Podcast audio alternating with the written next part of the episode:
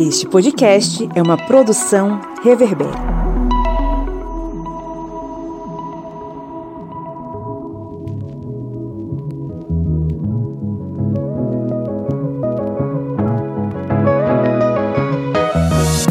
Olá, ouvintes, sejam muito bem-vindos a mais um episódio do podcast do Historiante, o seu podcast sobre as ciências humanas. Aquele podcast que está sempre aqui com a missão de falar aos seus ouvidinhos pensamentos interessantes, relevantes, científicos ou não, sobre uma série de assuntos, sobre uma série de conteúdos. Esse, esse hoje, esse episódio hoje é da nossa mesa redonda sobre diversos assuntos, os mais variados possíveis. Eu estou aqui acompanhado, eu sou Pablo Magalhães e eu estou aqui acompanhado da senhora Bia Siqueira. Olá, minha gente estou aqui mais uma vez. Da senhora Lídia Verônica. Oi, oi, gente. E do outro lado do rio, com um HD de 1 tera novo, seu Kleber Roberto. E aí, pessoal? Riquíssimo. Chove chuva, né?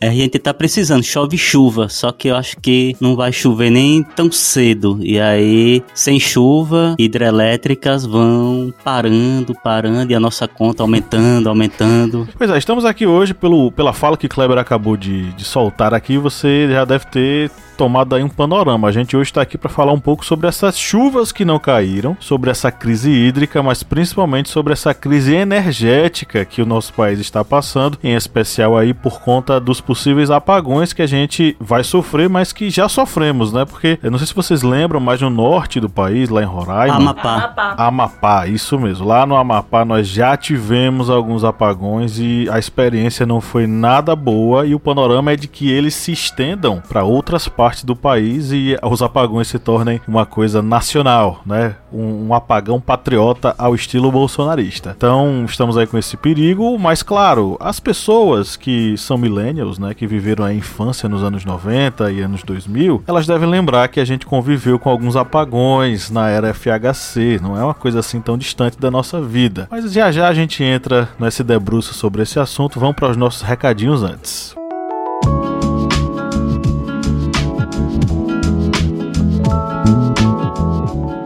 Bom, você que nos ouve, né, é, sinta-se convidado, se você já nos acompanha há um bom tempo, sinta-se convidado, sinta-se convidada a tornar-se apoiador do historiante. O Kleber aí falou sobre chove chuva, chove sem parar. Espero que chova chuva de apoiadores aqui no historiante, porque isso vai nos ajudar bastante a manter o projeto. E é bem fácil para você fazer isso, é uma coisa simples, basta você contribuir com apenas, olha só, quatro reais mensais. Quatro reais mensais é mais barato que a bandeira amarela das contas de energia, é mais barato que o valor da contribuição com iluminação pública que vem na sua continha aí de energia, seja CELP, seja Coelba, lá, em, lá, no, lá no Distrito Federal é o quê? Qual é a, a empresa. É SEB, a mas SEB. é da mesma família que diz, né? Isso. é todas da mesmo, do mesmo dono, sei lá. Todos do mesmo dono, da, da Neoenergia, né? Isso mesmo. Eu acho. Pois é, a sua bandeirinha lá, vermelha, amarela, sei lá, olha pra sua conta e vê que tudo é mais caro que 4 reais. Então, vamos pensar o seguinte, que tal colaborar com a construção de um pensamento crítico através do podcast e na podosfera. É isso que você pode fazer apoiando o Historiante com apenas quatro reais mensais. Quem apoia a gente tem direito ao nosso sorteio, o famoso sorteio mensal de livros. Os apoiadores matam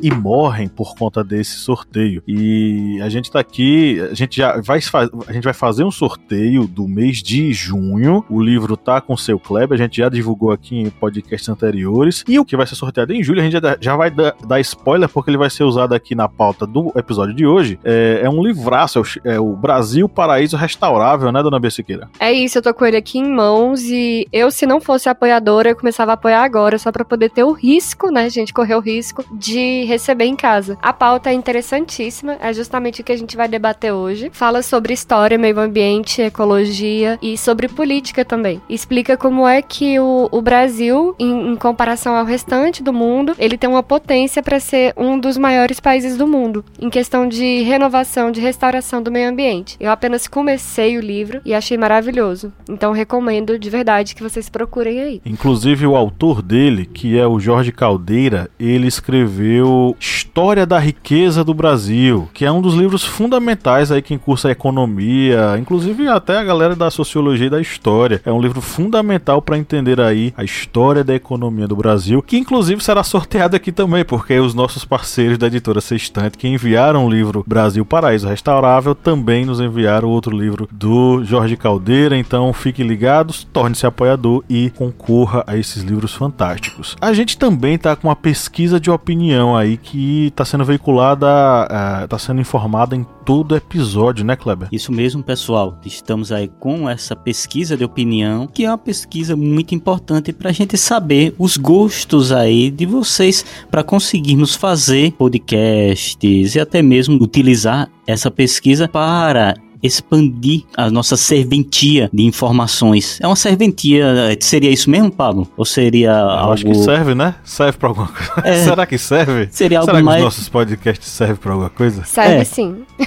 Não, eu não sei outra palavra mais gourmet para isso, mas essa pesquisa de opinião vai servir exatamente para isso, para nós sabermos o que vocês querem ouvir no podcast. E quem sabe a gente utiliza essa pesquisa aí para saber o que vocês querem ler lá nas redes sociais, ou no site. Enfim, a pesquisa está aí, ela está na descrição. Vocês vão acessá-la, não é nem um minuto para vocês responderem e vocês vão estar auxiliando aqui o historiante para fazer podcasts que sejam mais próximos do que vocês querem ouvir. Pois é, abra essa boca, quer dizer, abra esse link, né, e diga o que é que você quer pra gente, porque a gente vai ter o maior prazer em produzir esse conteúdo especialzinho para você.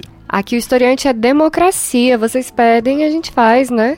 Pois é, às vezes é democracia. Às vezes, gente, nem sempre. Às vezes é uma autocracia. e claro, né, para os nossos apoiadores e apoiadoras, a gente vai mandar aquele beijo gostoso. Vou mandar aqui um beijo para os nossos apoiadores em nome de todo mundo, certo? Um beijo aí para Josiane Pires, Josivaldo Duarte da Cunha, João Vitor Milward e o Ladson Costa das Dores. Um beijão para os nossos apoiadores. Obrigada por apoiar o nosso projeto, né? E assim fazer com que a gente cresça e vocês também, né, fazem parte deste sonho. Cresça e apareça, né? Pois é, então é isso. Um grande beijo, um grande abraço a todos vocês que nos acompanham, nos suportam, nos toleram e vamos para o nosso editorial.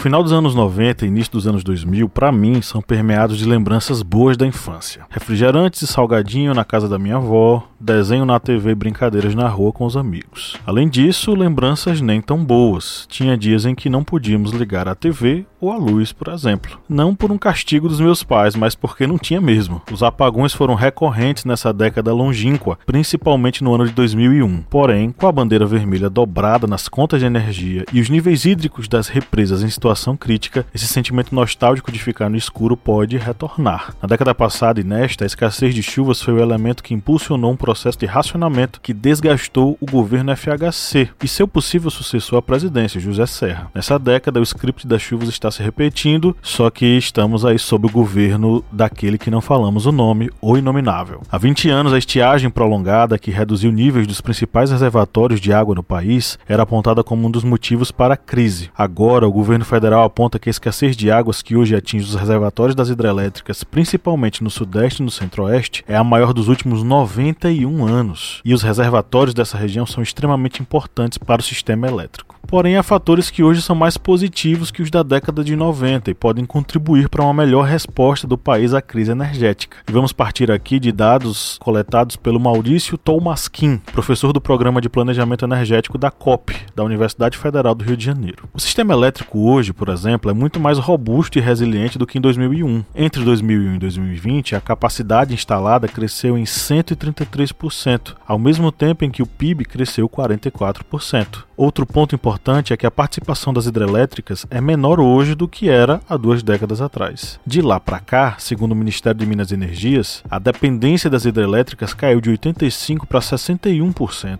com o aumento da participação de fontes limpas e renováveis, como eólica, solar e biomassa, mas também com o aumento do uso de usinas termoelétricas com combustíveis fósseis mais caras e poluentes. A terceira explicação que o professor dá está ligada à melhora do sistema na transmissão dessa energia. A capacidade aumentou 61% em comparação com a década de 90, o que permite que a energia elétrica seja distribuída melhor e mais rapidamente pelas regiões no Brasil. Mesmo assim, o panorama é tenebroso e não podemos esperar muito do atual governo. Hoje, eu queria saber de vocês o seguinte: qual a sua lembrança, se há alguma lembrança, daqueles saudosos apagões de 2001?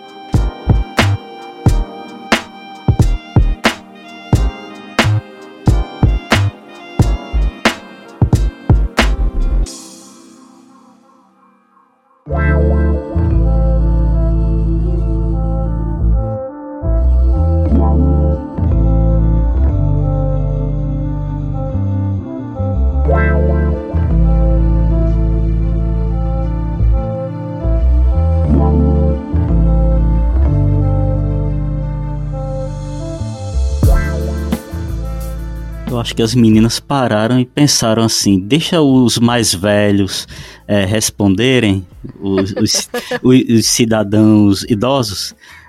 Mas realmente naquele tempo, eu ainda tenho recordações que era algo assim que assustava. O pessoal comentava, tipo, vai faltar energia de noite, é, vão ter que estocar vela, vai ter que fazer estoque de pilha para a lanterna, porque surgia aquele medo realmente de apagar tudo. Estocar, estocar vento, né? é, estocar vento seria uma boa para energia é, eólica. Mas naquele, naqueles dias foi bem complicado, porque tinha essa sensação de que mais cedo ou mais tarde ia apagar tudo, apagou, breu total, e aí você não sabia mais o que o que iria fazer. E já, mesmo sendo há tantos anos atrás, ainda já existia, digamos, uma dependência das tecnologias elétricas, ou seja, se imaginava para tudo, para caixa eletrônico, para supermercado, para serviços que poder que utilizavam questões de computadores, se imaginava exatamente isso, parar tudo, dar um, um, um, país literalmente voltar à idade das cavernas, à pré-história. Isso e tinha esse medo, esse realmente esse medo. Hoje, eu acho que devido à pandemia não tem esse medo todo, mas é algo de botar assim a mão na consciência e pensar. E se acontecer realmente um novo apagão, de dizer, ó, vai ter racionamento, apaga tudo e só daqui a duas, três horas a gente liga de novo. Complicado. Eu ia dizer que por causa da pandemia me dá mais medo. A sensação de fim de mundo parece que. que é constante e crescente, né? É tipo um vírus letal. Não basta. Vamos fazer um apagão. Não basta. Vamos aumentar o desemprego. Entendeu? Tipo, é uma coisa que vai, vai crescendo, uma bola de neve. E eu ia comentar, eu realmente deixei você falar primeiro, Kleber, em respeito aos mais velhos. Me chamou de idoso.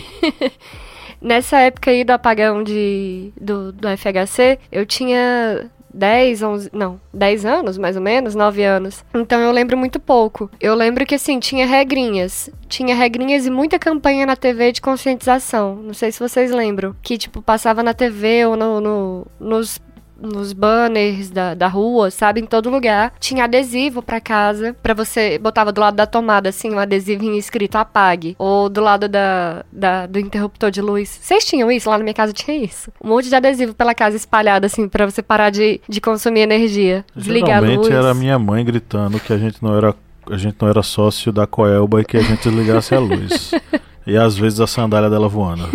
Lá em casa tinha uns adesivinhos, assim, do lado da tomada. Aí. E também tinha essa mania. Agora eu, eu perdi, mas eu ainda tinha. De você. Tudo que você faz, você desliga da tomada. Aí naquela época era uma regra, não era um, uma conscientização, era uma regra mesmo. E uma, um horário de tomar banho. Não sei vocês, mas lá em casa tinha o horário de tomar banho. Porque tinha a questão do. Até onde eu sei, né? Em Brasília tinha isso, de o horário de pico é mais caro, o consumo de energia. Então eu tinha que tomar banho fora do horário de pico. Bom, eu não, não sofri muito por conta é, desse racionamento, né? Assim, de ter horário e tudo mais. Ah, exceto quando a gente ia pra roça ou pro interior, assim, na minha infância, rolava um racionamento. A gente tomei muito banho de açude, gente. E ou então direto da caixa, às vezes tinha uma caixa ali para toda a região, né? E a gente ia para debaixo da caixa para tomar banho e tal. Mas assim, bem no interior, né? O que realmente é, chama a minha atenção, assim, em relação a esse momento da crise energética, é o chamado horário de verão, né? O famoso que foi extinto no governo Bolsonaro, né? Inclusive, eu senti muita falta no primeiro ano aí de governo. Eu acho que meu, meu relógio biológico, né, como dizem, tava acostumado. Chegou a época de da fase mais quente, né? Meu, meus, meu corpo, né, meu cérebro automaticamente acordava mais cedo. E isso é isso marca para mim realmente essa questão da do racionamento, o horário de verão. Eu lembro que quando eu era criança, a Bahia não tinha horário de verão, se eu não me engano, e Pernambuco tinha. E a gente que mora aqui na região entre os, os estados, era bem engraçado porque as casas costumavam ter dois relógios. Minha tia, minha tia era pra funcionária quem, pública. Para quem não, não conhece o Vale do São Francisco, é porque as cidades elas são quase uma só, elas são interligadas, né? E é muito comum as pessoas morarem em Petrolina e trabalharem em Juazeiro. É, é tipo, é, o que divide Juazeiro e Petrolina é apenas uma ponte de 800 metros de, de, de distância. E são assim. dois estados, né? Não são só duas cidades, são dois estados. E aí eu lembro que era bem interessante, assim, né? As casas tinham dois relógios. E minha tia que tinha um horário mais, mais apertado, né? Ela era professora do estado. E aí ela tinha dois relógios de pulso, né?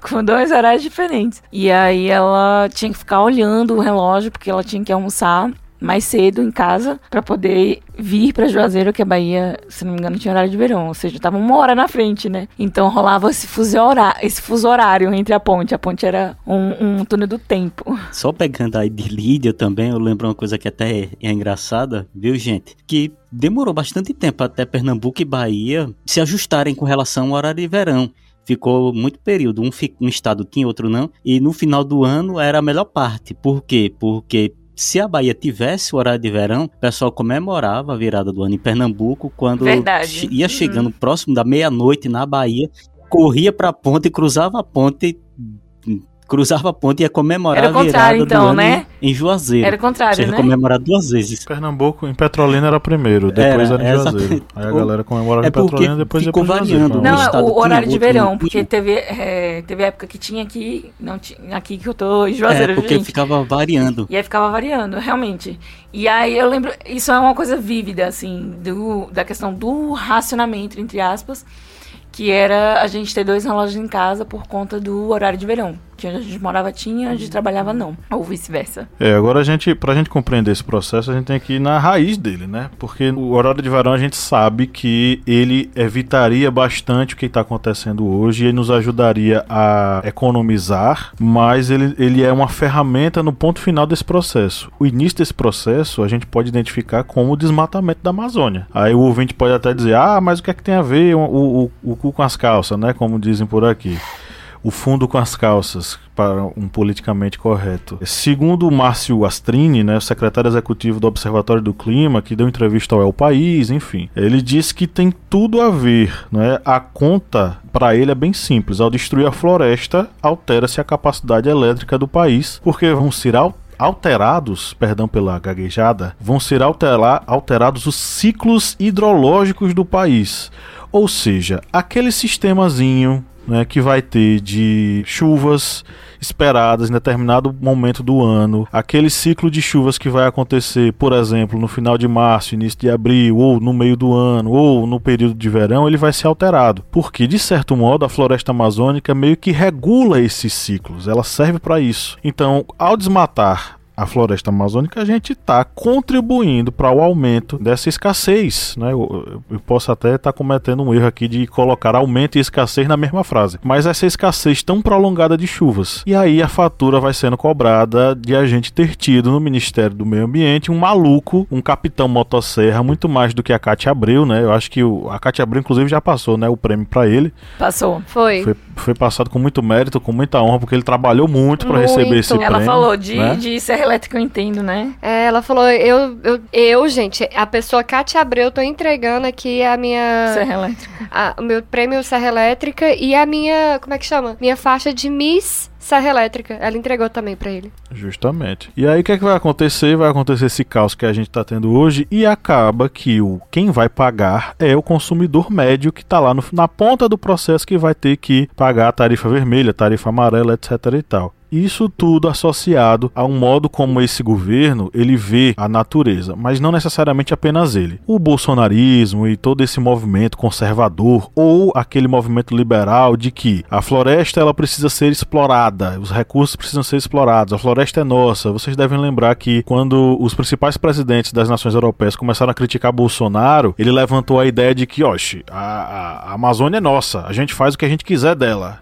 O Leonardo DiCaprio com as ONGs, com o Greenpeace, estão querendo roubar a Amazônia da gente com a Angela Merkel. Ele inventou essa teoria da conspiração, que na verdade precede a ele. Então, essa narrativa é uma narrativa muito ligada a essa ideia de que, bom, mato tem que ser derrubado, madeira tem que ser destruída porque isso é quem gera desenvolvimento. Eu estou levantando essa questão porque é justamente um argumento que o Jorge Caldeira, junto com a Júlia Marisa Secula e a Luana Chabib, eles usam esse argumento lá no Brasil Paraíso Restaurável, de que essa ideologia é construída ao longo de séculos, ao longo de décadas, uma espécie de desacralização da natureza, onde as pessoas não enxergam mais nela, por exemplo, aquela entidade materna como a, a Gaia, como a Pachamama, eles não veem mais isso. Eles veem a Terra como algo a ser explorado e ao ser destruído. O livro que eu indico do Ailton Krenak, ele também fala sobre isso, sobre essa materialização, né? A necessidade de explorar da natureza da forma errada, né? Enfim, mas o que eu queria agregar ao discurso de Pablo aqui é que a gente tem que botar a conta também no agronegócio. A gente gravou um episódio aqui sobre água algum tempo atrás, acho que um, um ano ou dois, e a gente falava sobre água, sobre concessionárias, se eu não me engano, e a gente fala sobre o agronegócio. A cada 100 litros de água tratada produzidos no Brasil, 72 vão para o agronegócio. Isso significa que 70% da água tratada é usada pelo agronegócio. E 30%, né, que a gente é, que raciona. Pessoas físicas, né? Que é a gente que vai racionar, uhum. os 30%. E 70% está lá com o agronegócio. E não vai parar. Eu, eu brincava, eu brinco com isso ainda hoje, mas por, por maldade mesmo, é uma implicância minha, mas eu não faço isso de propósito, gente. Mas eu fico dizendo que eu não vou racionar água enquanto para cada litro de cerveja precisar de 3 litros de água. Entende? São três. Para um litro de cerveja usar 3 litros de água potável. Então, e você vira para mim e diz que é minha minha calçada lavada que está acabando com o meio ambiente? Não. É, tem outra questão também. Quando se, se tem esse problema de fornecimento de energia, você tem a ativação de outros meios, né? Geralmente o governo usa o quê? As termoelétricas. Uhum. Essas termoelétricas, não é porque elas não usam água para produzir energia que elas não elas deixam de usar água no seu processo. Por quê? Quando elas são utilizadas, elas precisam ser resfriadas. E o que é que resfria as termoelétricas? A utilização de muita, mas muita água. Então a, a, disputa da termoelétrica com a hidrelétrica, na verdade, é gota a gota da água que já não, já não tem. Então, a partir do momento em que os níveis de reservatórios se, são reduzidos e existe a, a necessidade de utilização das termoelétricas, essa mesma água ela vai precisar ser utilizada nas termoelétricas para resfriar, ou então a gente vai ter um Chernobyl no Brasil.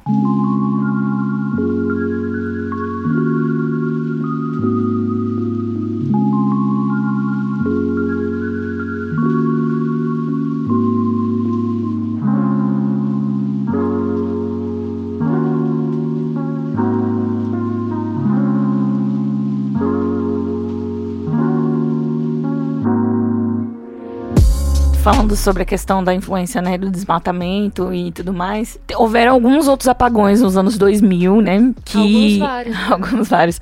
Mas assim, que foram marcantes, né? Que atingiram regiões e teve um especial que atingiu até o Paraguai, acho que foi de 2009 foi isso, em 2009. É, 18 estados foram atingidos, né? Em novembro de 2009, por conta da, da baixa, né?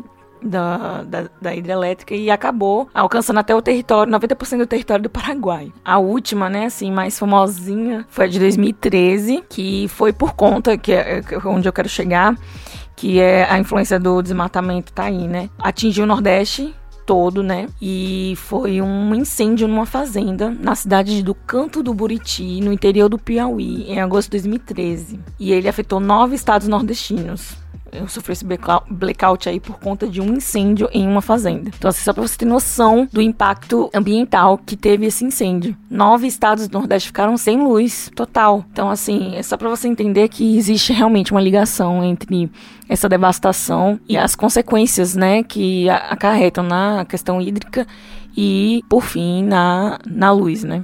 Eu sei que às vezes parece que a gente tá. Aquele meme do cara fazendo cálculos, assim, sabe? Teoria da conspiração doida atrás do computador, assim, meu Deus, os aliens. Mas não, é, é uma questão de logística mesmo, né? De gestão de recurso.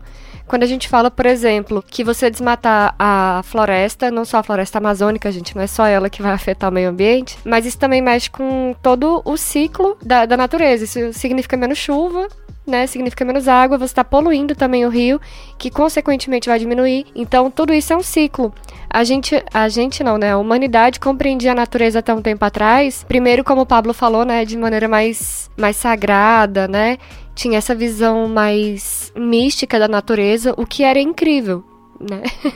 Não, não me compreendam mal. Mas em seguida veio uma lógica capitalista em cima da natureza. E a, o tratamento é como se ela fosse infinita. E é como se fosse um produto infinito que ele pode ser consumido, consumido, consumido. Ele pode ser explorado até o infinito, porque ele não, não tem limite. E, e aos poucos começamos uma conscientização mundial de que a natureza tem, tem limite sim né? Tem um momento ali que ela não vai mais aguentar e tal. Mas o nosso presidente ainda não chegou nessa fase infelizmente, né? A gente lembra o seguinte também, é, esse consumo de energia é um consumo que ainda foi travado por causa da crise econômica brasileira.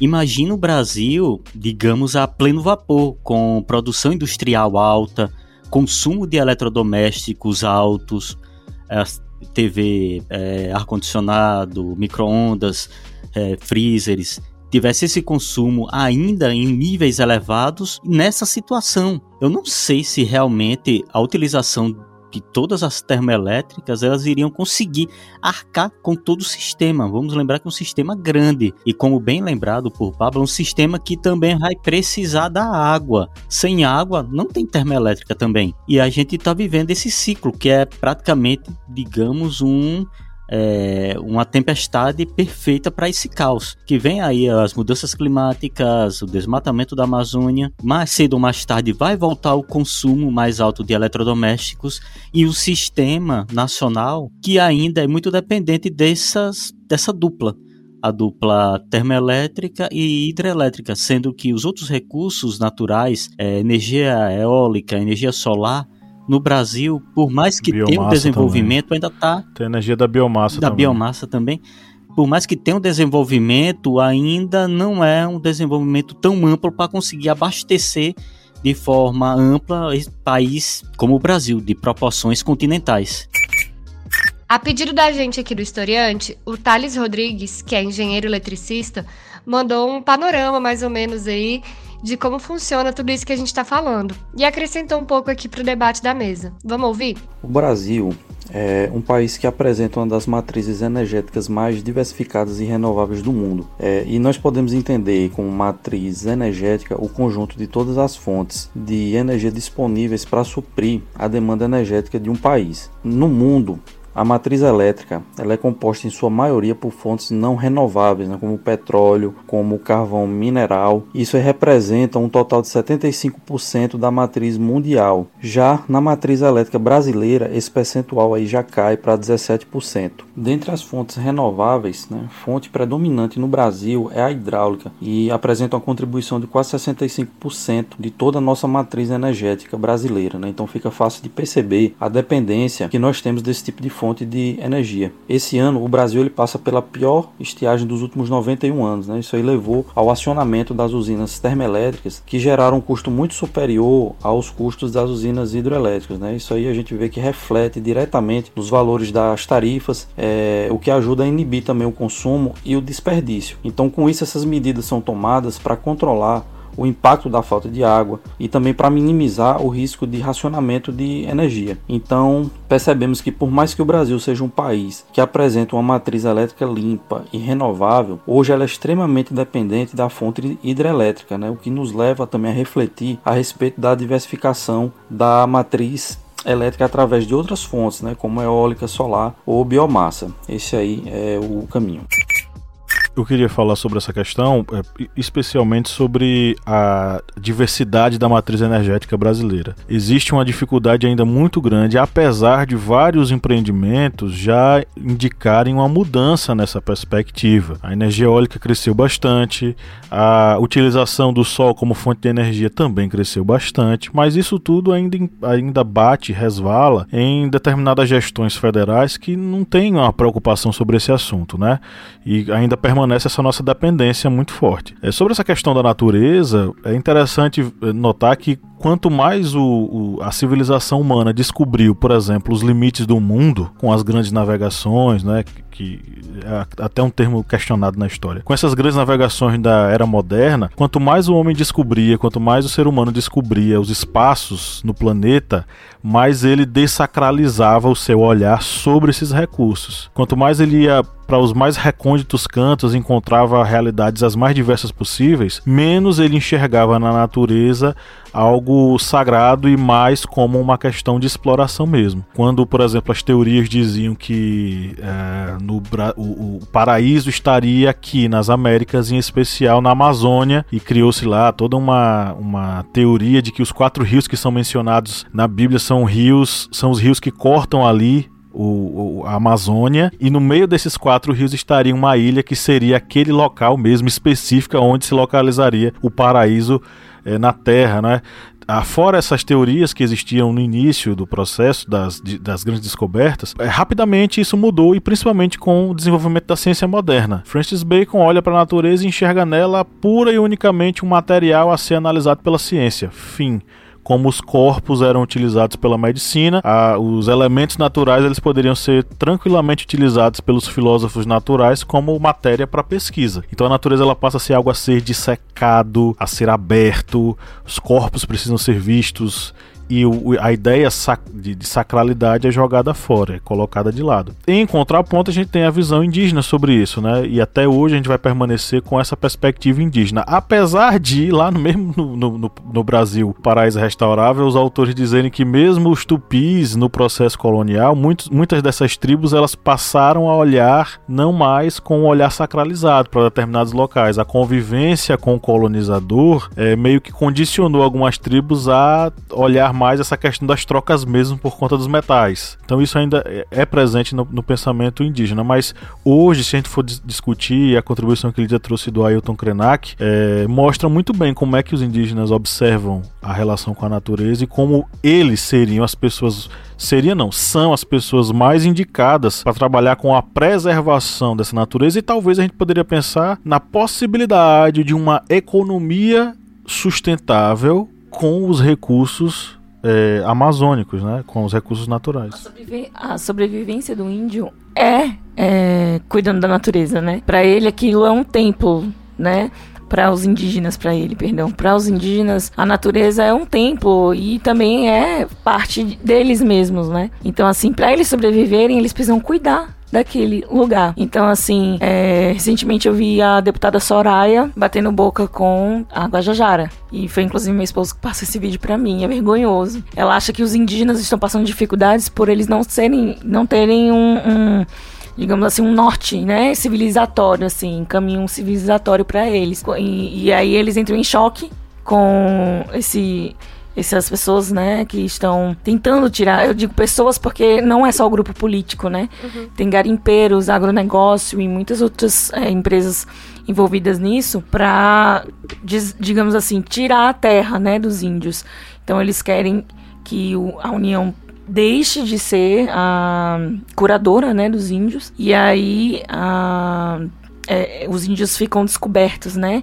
É, de um, digamos assim, um defensor maior, porque os índios praticamente não têm lugar de fala, né, ali no, no na Assembleia. Deveria ser, enfim. deveria ser a FUNAI por enquanto, né? Sim, né, mas a FUNAI também foi destituída, foi despedaçada, né? E aí o bate-boca delas é, ela, a Guajajara já chega respondendo, né, que pensamento preconceituoso, uhum. que pensamento, né, feio, ridículo, ela bota para quebrar ali, porque a ideia de, de bem-estar para Soraya, não é a ideia de bem-estar pro, pro indígena, Sim. né? Essa, essa, essa visão do homem branco, especialmente do neoliberalista, né? De, de conforto, é que. Assim, eu não sei se é maldade ou inocência, né, da É Soraya. muito relativo também o que é conforto pra ele, porque pro indígena, por exemplo, não é confortável estar andando de jeans e sapatos. Sim, Pra, pro indígena não, desculpa, mas pra alguns indígenas. Eles têm colégio interno e os indígenas sofriam muito né, nessa, nessa passagem, porque eles, eles viviam. A gente vive em comunidade dentro do colégio interno, né?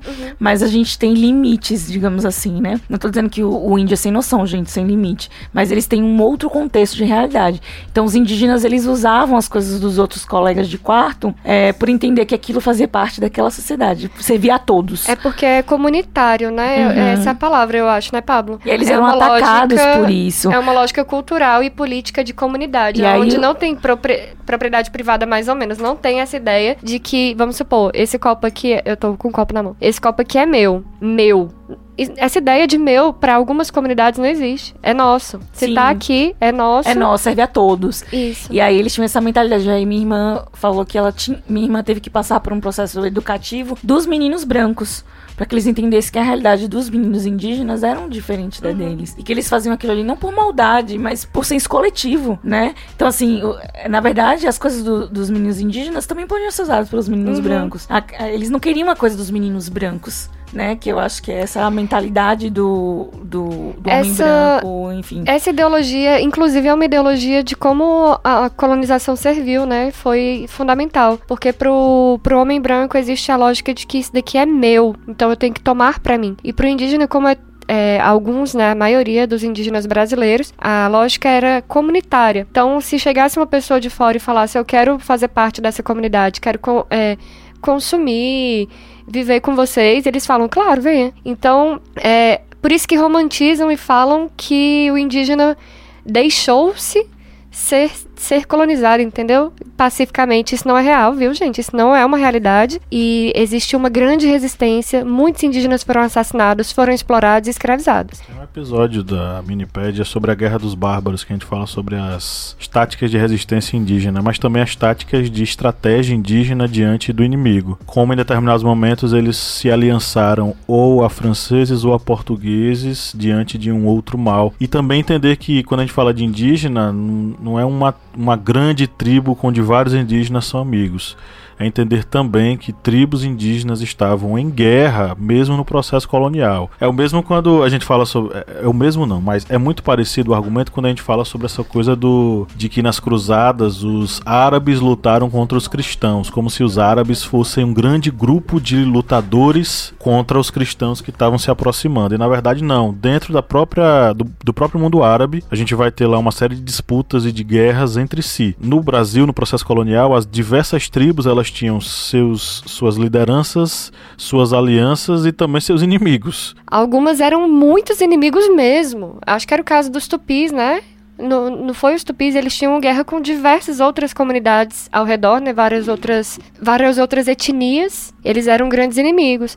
É importante ressaltar, gente, é, é, é fundamental que a gente entenda que aqui no Brasil existia cerca de 500 mil etnias diferentes, né, Pablo, quando invadiram o Brasil. Então você tem que entender que eram 500 mil culturas diferentes, línguas. Línguas. Ou 500 mil, não, desculpa. 500 mesmo. Línguas, né? Línguas diferentes, costumes, culturas, modos de vida. Todo mundo acha muito simples entender que francês tem um estilo de vida, alemão outro, é, português outro, tem vários ali na Europa, né? A gente consegue ver isso. É por isso também é, é, que o dia do índio, hoje em dia, ele caiu, né? Esse, essa expressão é feia, é preconceituosa, é racista, né? É. Porque é, é aí que a gente entende que o índio, ele é muito genérico. Uhum. E o indígena não, ele já abrange aí essa questão da comunidade, que existem suas é, peculiaridades e várias etimologias, etnias, né? várias. Não existe o índio, isso não existe. Existe vários indígenas. É, mas só lembrando que a gente tá caminhando muito para essa questão indígena, É, e e tá vamos correndo voltar, da questão gente, desculpa. Vamos voltar. é, hídrica, né? Deixa eu voltar para a questão que você falou, Pablo, sobre a sobre a preservação do meio ambiente, como fala de Guajajara também. Ela fala que preservar as comunidades indígenas é preservar o meio ambiente. Preservar as, as terras também, também é preservar o meio ambiente, porque a gente garante que não vai ser explorado de novo, desmatado de novo. E vai ser cuidado, né? É isso. Esse cuidado, João. Em resumo, isso tudo aqui que a gente divagou era sobre isso. É só uma pesquisazinha que eu peguei aqui pela Empresa de Pesquisa Energética, que é um órgão até ligado ao governo. Você pode verificar lá no epe.gov.br que ele faz essa distribuição das matrizes energética e elétrica no Brasil. E aí, só para embasar o que Pablo acabou de falar sobre essa dependência que temos nessa matriz elétrica brasileira ser hidráulica, aqui na pesquisa ele indica que nossa energia 64,9 é hidráulica, 8,4 é biomassa, 8,6 é eólica, 9,3 gás natural, derivados de petróleo 2%, nuclear 2,5, carvão e derivados 3,3 e solar, viu gente, 1%. Ou seja, a gente vê que realmente a nossa matriz ainda, mesmo tendo deu- desde os apagão, o apagão, do racionamento do tempo de FHC, até agora a gente está tendo essa desvinculação da dependência da matriz hidráulica, a nossa energia elétrica ainda é mais da metade, mais de 60% ainda depende dos rios, ainda vai depender do ciclo da água, ainda vai depender da preservação da Amazônia, dos rios voadores, a gente tem até uma postagenzinha no nosso feed, lá no Historiante, no Instagram e no Facebook, falando sobre rios voadores, que é exatamente aquelas colunas muito pesadas de, de água evaporada que elas iriam para o Pacífico, mas aí tem a Cordilheira dos Andes, volta para o centro-oeste e no centro-oeste chove. Se você desmata a Amazônia, não tem esses rios voadores. Se não tem rios voadores, as hidrelétricas, os rios do sul e sudeste e centro-oeste, que são os locais onde tem as principais hidrelétricas do Brasil, eles vão começar a ter racionamentos.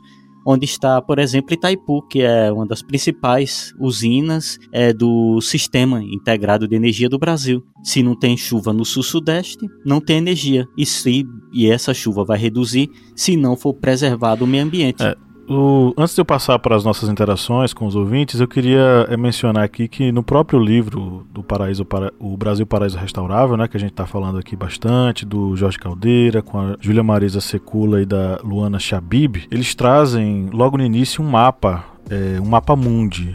Bem diferente daquilo que a gente geralmente vê. É um mapa mundi onde a, a densidade não é medida pela quantidade de terra ou tamanho do continente, mas pela sua produção natural. Essa produção natural estaria ligada, por exemplo, ao quanto de água, de terra, de matéria orgânica, de floresta, por exemplo, um país ele pode produzir. Ou seja, é um mapa onde a produção natural é colocada como o parâmetro. E a gente vê claramente aqui, eu estou com o livro aberto, vou passar aqui para as meninas olharem também. O mapa ele mostra justamente a América Latina e a África como os pontos maiores e lá na Europa um gravetinho bem fininho, assim como os Estados Unidos e tal. É, esse mapa mundi ele revela o quanto do potencial de produção de energia natural ou de, de, de, de- uma produção natural, vamos dizer assim, ela existe aqui e é fundamental na América do Sul e principalmente no Brasil, que é, que é o que aparece com o maior espaço é, é, dentro desse mapa mundi. Para os autores, essa próxima economia ou essa é, é, economia sustentável, ela vai estar baseada muito nessa nesse potencial de produção natural ou de energia natural que esses países possuem. Possivelmente o Brasil, né, como eles colocam, é um paraíso restaurável porque ele tem esse potencial, inclusive de se refazer, de de se recompor, claro, com uma economia extremamente sustentável e pensada para ser é, aquela coisa sustentável. A sustentabilidade é cíclica, a história não, mas a sustentabilidade é. A sustentabilidade numa forma bem cíclica, se retroalimentando e se refazendo.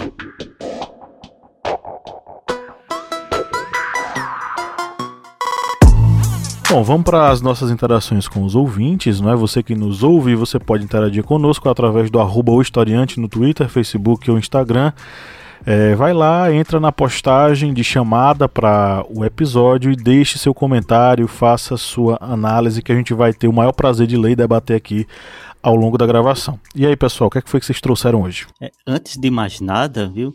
Gente, a gente olha um roteiro aqui que tá no nosso drive e estamos sendo invadidos por bolsominions. Porque eu tô olhando aqui, tem é, bisão anônimo e búfalo anônimo. É gado. É gado. É bolsonarista invadindo. Gado invadindo. Hackers. A arroba Bia Aguilera, perdão, a Bia, tem a descrição dela, Bia apenas. Bia Underline Aguilera. Ela fala é algo que eu achei bem interessante. Ela fala um país com tanto potencial para fontes alternativas de energia, eólica, solar, biogás, de aterros sanitários, depende quase que exclusivamente da geração pelas hidrelétricas que tem impacto ambiental e socioeconômico na sua implantação e durante toda a sua operação. Há quem isso interessa, quem se beneficia diretamente. A galera que não é cringe, talvez é, não tenha acompanhado esse processo da construção das maiores hidrelétricas do Brasil, né? E especialmente aqui no Nordeste, eu acho que faz até parte da nossa tradição, assim, histórica, conhecer essa realidade, né? Sobradinho, ela ela foi construída em cima de muitas outras cidades, né? Pessoas foram é, desalojadas, foram retiradas das suas casas. Existem cidades fantasmas debaixo da hidrelétrica, né? Das águas da hidrelétrica. Das águas da hidrelétrica. É em Sobradinho que dá pra ver até, às vezes, quando tá baixo, né, a água, uma cruzinha, não é? Que era uma igreja Sim, dá, e tal, embaixo d'água. Recentemente, recentemente, uns 3, 4 anos atrás, eu fui lá e a gente brincou e, e, dançou e cantou em cima de um cemitério. E aí no final a gente descobriu que era um cemitério e porque a gente viu uma cruz, a gente achou que na verdade era uma igreja. E aí, é, uns amigos, nossa, que parece mais um cemitério. E Lídia é cristã, tá, gente? Então tá tudo bem ela dançar com uma cruz. Ela tem imunidade. Na verdade, depois fala. de nadar com cadáveres é que eu adquiri a, a imunidade, né? Pelo visto. Enfim. Mas o que eu queria registrar aqui é que é um processo.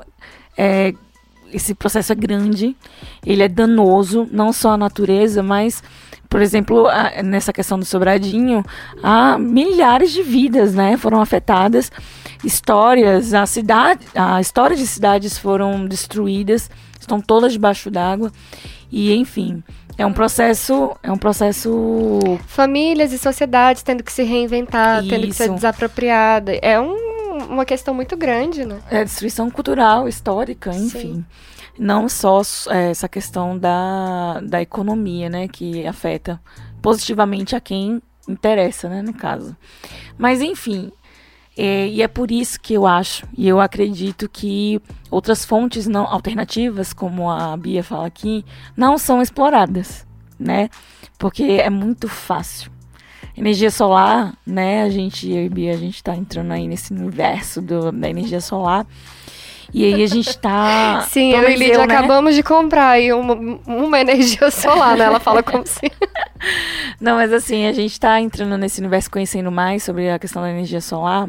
É, e é, ela, eu não sei, né? Mas eu fico impressionada, assim, quão, quão simples é, quão, quão, quão necessária hoje é essa alternativa. É acessível. E acessível. É muito acessível. Eu achava que era uma coisa muito doida de outro mundo. E não. E, tipo, não. e, e é um mercado que não, não tem, assim, visibilidade, né? Porque não interessa às grandes indústrias e aos grandes empresários que isso exista, na verdade, né?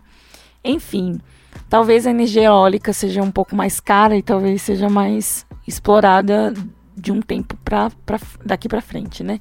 Mas a energia solar é tão simples, gente, tão tão limpa, é uma energia limpa em todos os, os, quesitos políticos, econômicos, enfim. Acho que a energia eólica também já, já tem um grande crescimento aí de, de uso. Aqui, pelo menos no, no Nordeste, no, Nordeste, eu digo Ceará e Pernambuco, eu já vi muitos parques enormes, assim, de. Eu, eu não sei o nome, gente. Daquelas placas imensas, assim, que gira e faz a captação de, de energia eólica. Parque eólico. Par, isso. Parque eólico. E, e tá, no Nordeste, inclusive Pernambuco, vai, vai ser aberto um parque de energia solar ali na região do, do Cerrado. ali na região do. Como é que fala, gente? Ai, ali de. Chapada? Não, no, em Pernambuco. Como é o nome da região do. Não, é, é, é, um pouco mais, mais alto.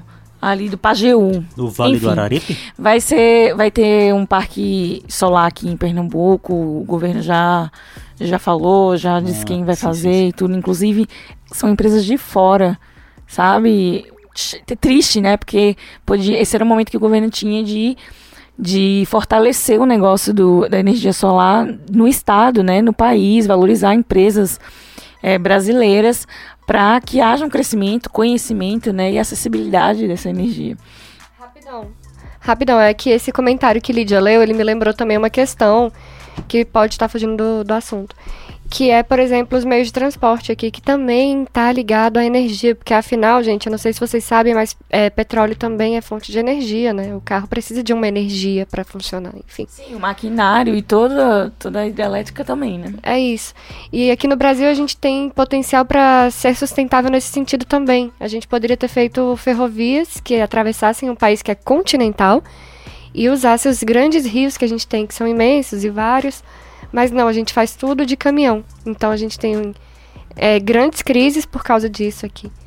Enfim, me lembrou isso. Porque isso também serviu a um, a um ideal político, viu? Isso foi um ideal político também. Só para fechar, eu achei que é pertinente o questionamento e vou deixar o questionamento aqui no podcast.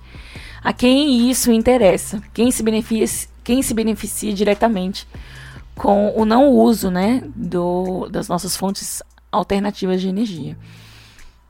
Quem diz isso é ainda a mesma. A Bia, ela falou a quem isso interessa, quem se beneficia diretamente. A Bia ouvinte, tá, gente? Não sou eu. A outra Bia. Eu vou ler meu comentário agora, porque ele trouxe uma pauta que eu queria falar, mas a gente falou tanto aqui que a gente acaba né, se perdendo. É o Léo Lima, OFC Underline. Ele fala: vi uma reportagem que baixaram de propósito os níveis de hidrelétrica para causar aumento na tarifa de energia. Então, ele levanta uma questão é, política, né? A gente começa a perceber algumas estratégias do governo. Eu não sei onde ele leu essa notícia, não sei se é verdade, talvez seja fake news. Mas eu queria puxar para falar sobre isso. Talvez você esteja veiculando uma grande mentira. Talvez eu esteja aqui propagando fake news. Não, mas eu, eu queria usar um comentário dele para a gente refletir o quanto posições políticas e de gestão elas podem impactar na, no, no que a gente paga. É, no, no, no consumidor final, né? Quanto fica a conta de energia, quanto fica a conta de água. A gente pode usar esse exemplo para tudo. Por exemplo, porque até hoje o governo não, não é, implementou energia sustentável em todos os estados do país. Até hoje a gente ainda usa hidrelétrica, em grande maioria.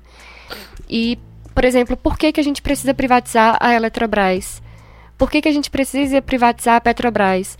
Por que, que a gente precisa privatizar todas essas empresas que são fonte de. É, Que são superavitárias, que não são deficitárias e que geram lucro para o Brasil. Isso, além disso, Pablo, que são é, garantia de direito e dignidade da gente. Elas são fundamentais, são serviços fundamentais. Por que, que a gente vai privatizar esse tipo de empresa que é, é, garante dignidade pra gente? E, e, e, na falsa ideia de que isso vai baratear o, o consumo, vai baratear a nossa conta. E a gente sabe que isso não é verdade. Enfim, vamos, vamos pensar o porquê que, que estamos tentando privatizar a Eletrobras justamente nesse momento de crise e o quanto isso também faz com que aumente a nossa conta. Não é só sobre a, a baixa das, da água. Não, também tem uma questão política. É sobre ter todas as pessoas do mundo para ser, né? É, é, Pablo estragou tudo agora. E você queria falar o que sobre o Amapá, mulher? Você disse que ia falar ah, sobre é, o eu ia falar sobre o Amapá. É, o outro grande apagão que tivemos, o último grande apagão que tivemos no Brasil foi em 2020 no Amapá, né, gente? Pablo falou aqui agora há pouco. E foi no meio de uma pandemia, inclusive, durou quase um mês, foram 21 dias. E isso aconteceu porque houve um, um problema na distribuidora de energia lá que foi privatizada e ocorreu em. em vamos, vamos falar essa palavra, mas foi um crime administrativo.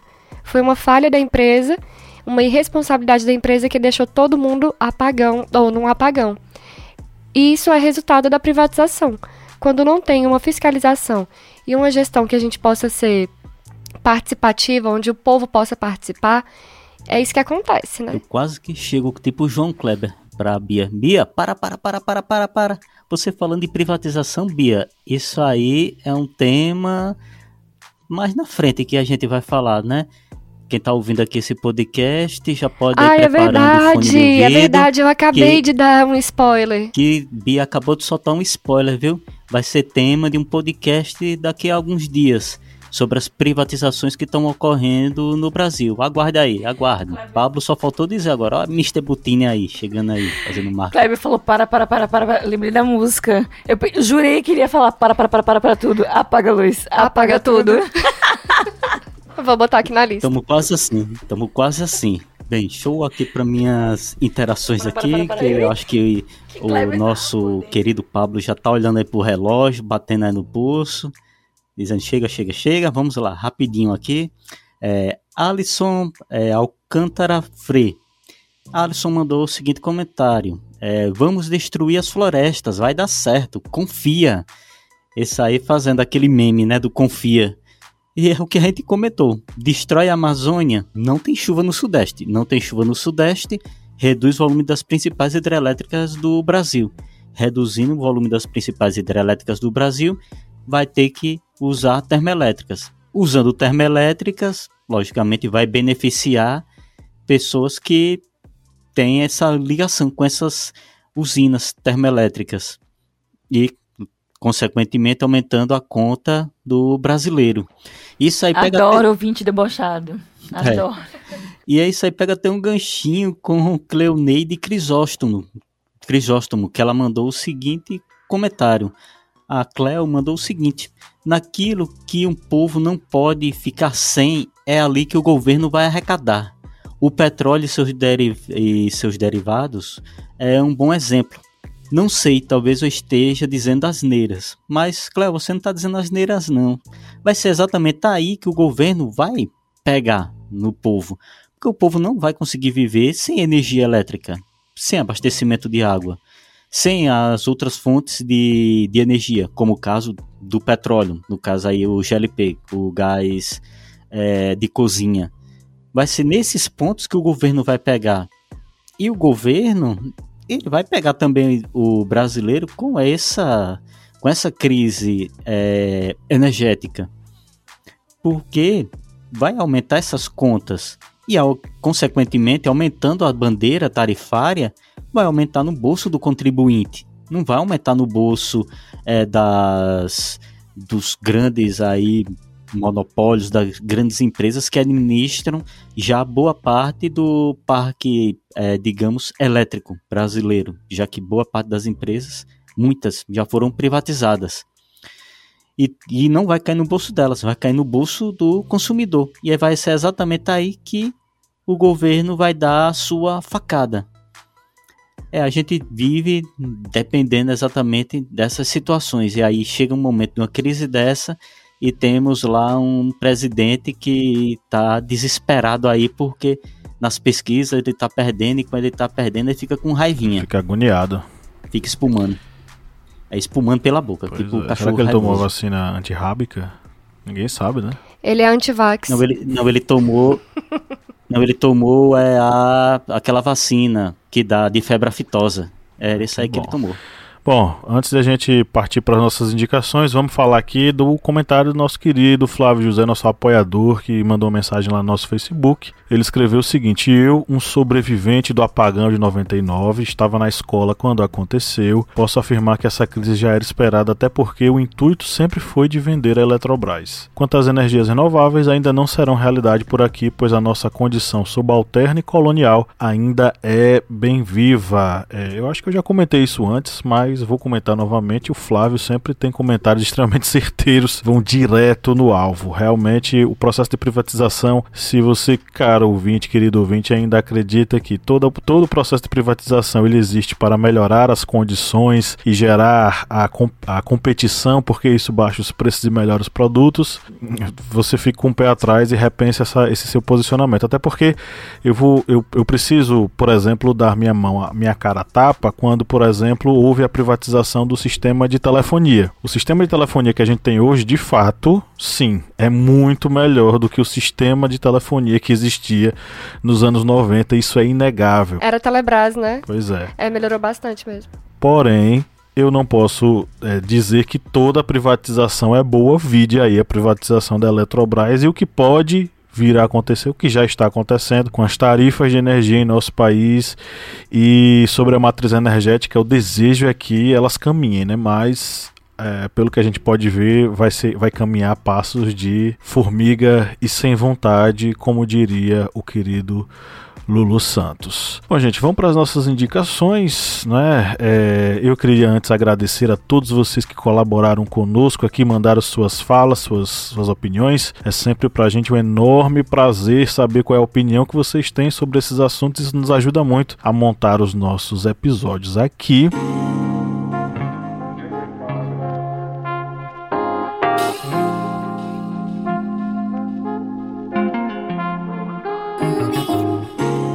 Agora é o momento das nossas indicações eu vou começar rapidamente, brevemente, porque minhas indicações são rápidas. Eu vou indicar o livro Brasil Paraíso Restaurável, enviado para nós aqui pelos nossos amigos da editora Sextante no seu selo Estação Brasil, que eu acho que a gente já comentou aqui, é um selo voltado para ciências humanas, em especial para obras em história e são da história do Brasil e são obras maravilhosas como essa aqui do Jorge Caldeira, da Júlia Marisa Secula e da Luana Chabib, um livro muito interessante que entrecruza história, economia e ecologia, com análises muito interessantes sobre o atual panorama das energias, das matrizes energéticas praticadas ao redor do mundo inteiro, né? Livraço aí muito bom. Ele é montado em estilo livro-reportagem, com seleções de iluminuras e fotografias bem ilustrativas e que servem para uma reflexão também encadeada com o texto que eles escrevem. E minha indicação para nossa playlist vai seguir a minha pegada aí é, bastante light para o final de semana, para vocês curtirem e ficarem de boas aí nesse finzão de semana que vocês estão ouvindo a gente. Vou indicar Abrigo, da Bruna Black do JP. Eles estão com um projeto chamado Avoar. É muito bacana a música deles. Eu gosto bastante do vocal da Bruna Black. E vou indicar mais uma vez o Xodó, o músico Xodó meu e da minha esposa, que é o Jorge Drexler, com uma música, um EP que ele lançou recentemente chamado La Guerrilla de la Concórdia.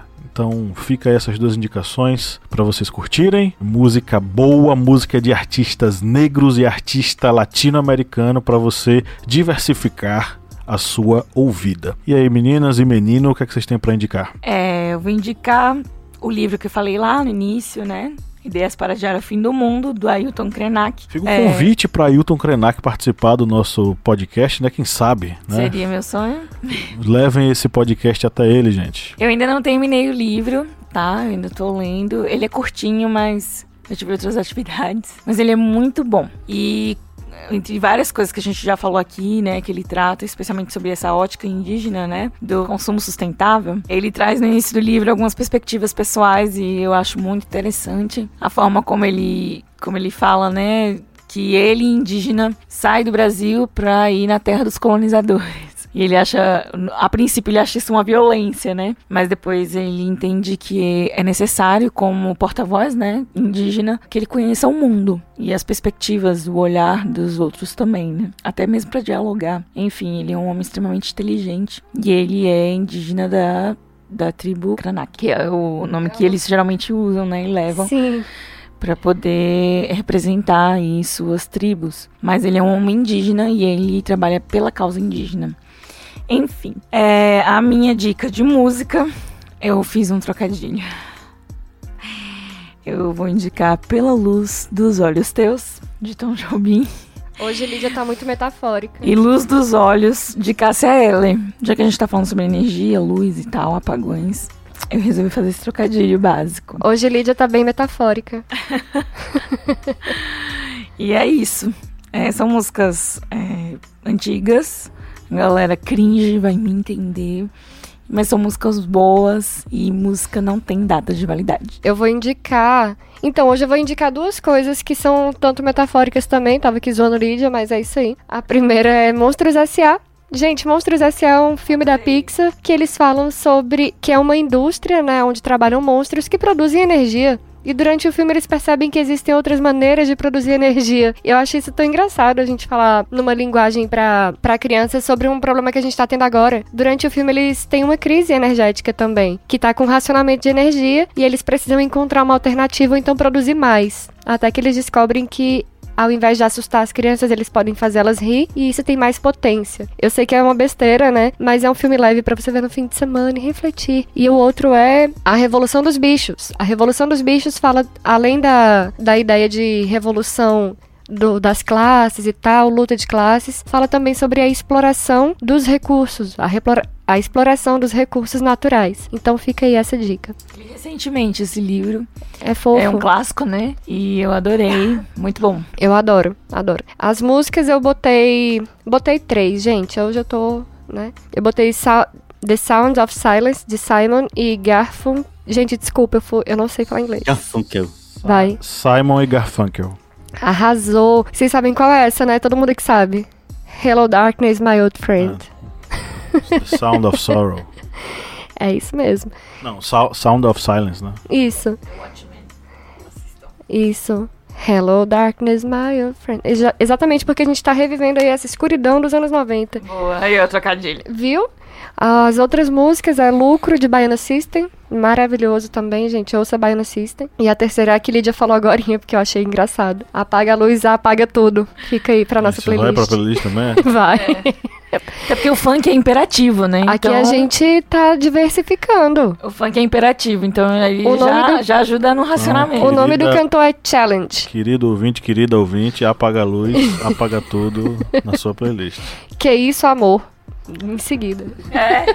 Que isso, amor. Pablo vai chamar a pessoa, aí diz meninos e meninas. Sendo que Bia, no começo do podcast, me chamou de, de ancião, de velho. Ou sem, senhorzinho, tio, é, Rapazinho. tio- tiozinho. Todo mundo tem uma criança que vive dentro de si. Não, a criança também tá, tá cringe também, tá, tá de idade já. Bem, vamos aqui. Eu vou deixar aqui uma indicação, que é um documentário que ele está até disponibilizado gratuitamente no YouTube, que é, bra- é, que é um documentário que fala sobre os apagões que ocorreram no Amapá, que vai dar aquela sensação daquele desespero, não daquele Brasil do apagão de FHC, mas de algo bem mais próximo, já que foi um apagão que ocorreu agora em 2020, ou seja, vai fazer um ano. E esse documentário é Amapá. Quem vai pagar a conta? Esse documentário é de um cineasta que é até bem premiado, que é Carlos Pron- Pronzato. E ele vai falar sobre o apagão no Amapá, ele vai fazer entrevistas com pessoas que sofreram com esse apagão, se não me engano, são mais de 30 entrevistas. E uma das causas que ele vai revelando disso foi a questão da privatização da distribuição elétrica daquele estado, do Amapá. Lembrando que a energia elétrica do Amapá é extremamente cara, viu, gente? É muito, mas muito, muito cara mesmo para ter um serviço que precisou de uma estatal para ser socorrida. E aqui as minhas dicas de músicas, vou deixar duas dicas. Todo mundo deixa aquelas dicas suavezinhas e só Bia, né, que foi pro funk aí. Valeu, Bia. Daqui uns dias a gente tá tocando aqui proibidão, viu? Vai ser uns proibidão aqui. Ah, tem, a gente tem que ser eclético. É a gente tem Furacão que ser... 2000, Temos que ser Pablo, sincréticos. Pablo, acho que não tem nem Dança da acho que Motinha. Tem ouvinte da gente que não sabe nem o que é Furacão 2000, viu? Sabe, sabe. Tenho pavor da palavra eclético. Dói um tapinha, não dói é a Tá música que bagunçado. foi é, banida da, da face da terra, que jamais poderá ser tocada novamente. Vocês sabem disso, né? Não. A do tapinha? Dói um Mentira. tapinha, não dói, tem um processo. Ela Tem. foi banida, ela não pode ser tocada em canto nenhum. Passada. Sim. Entre outras. Mas Gente, tem essa- várias que, que é muito pior que a gente vai falar no privado depois. São os proibidões, né? É aqui, Fala, gente, Cleber. depois aqui, quando termina o podcast, é tipo é, mais de 18, viu, Um gente? baile funk, é. Gira, liga o globo giratório e vai todo mundo dançar. É. É, isso é quando o Márcio tá aqui. Hoje ele não tá, então é todo mundo. Você, apoiador, apoiadora, se tiver passando aqui na, na sede do historiante, pode tocar a campanha e subir, que é, aqui é. Inclusive, os cantores dessa música estão passando necessidade hoje, né? A gente assistiu um documentário, um documentário com eles. Bem, mas aí eu vou deixar as minhas dicas, né? Que vou deixar uma música do ACDC, High Voltage. Essa música é um clássico do ACDC. E outra é um cover que foi feito pelo Metallica, que é uma música do Diamond Head, que é a música It Is Electric. Mas aí eu vou deixar o cover do Metallica. Duas músicas aí para energizar um pouquinho com bom e velho metal e hard rock, energizar o seu final de semana. Mais trocadilhos aí, tá vendo? Não sou só é, eu. É, a gente aqui hoje tá meio. Tá engraçadão, a tio do praça é pavê. nossa, só faltou o Carlos Alberto. Somos tio do pavê É, hoje. praça é nossa Todo aqui. mundo sentado no banco da praça. Isso mesmo. Eu sou o Carlos Alberto de Nobre. E a gente vai passando. É.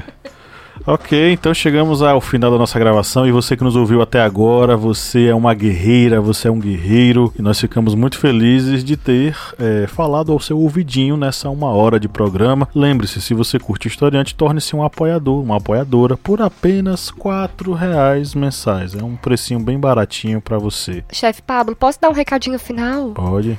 É, você aí que comentou o nosso post não, e a gente não leu aqui hoje, não desista. Comenta de novo, a gente vai ler outro dia. É porque não dá pra ler todo mundo. Então, continua comentando. Pois é, um dia chega a sua vez, né? Se você virar apoiador, seu comentário sai na hora. Então é, a gente lê instantâneo. obrigatoriamente, né? Então fica a dica. Então é isso, um grande abraço a todos vocês. No 3 vamos dar o nosso tchau coletivo. Um, dois, três. Tchau. Tchau. Não podia dar um tchau, cada um cantando num tom, né? Tchau. Tchau, tchau. Eu não vou fazer isso, não vou mesmo.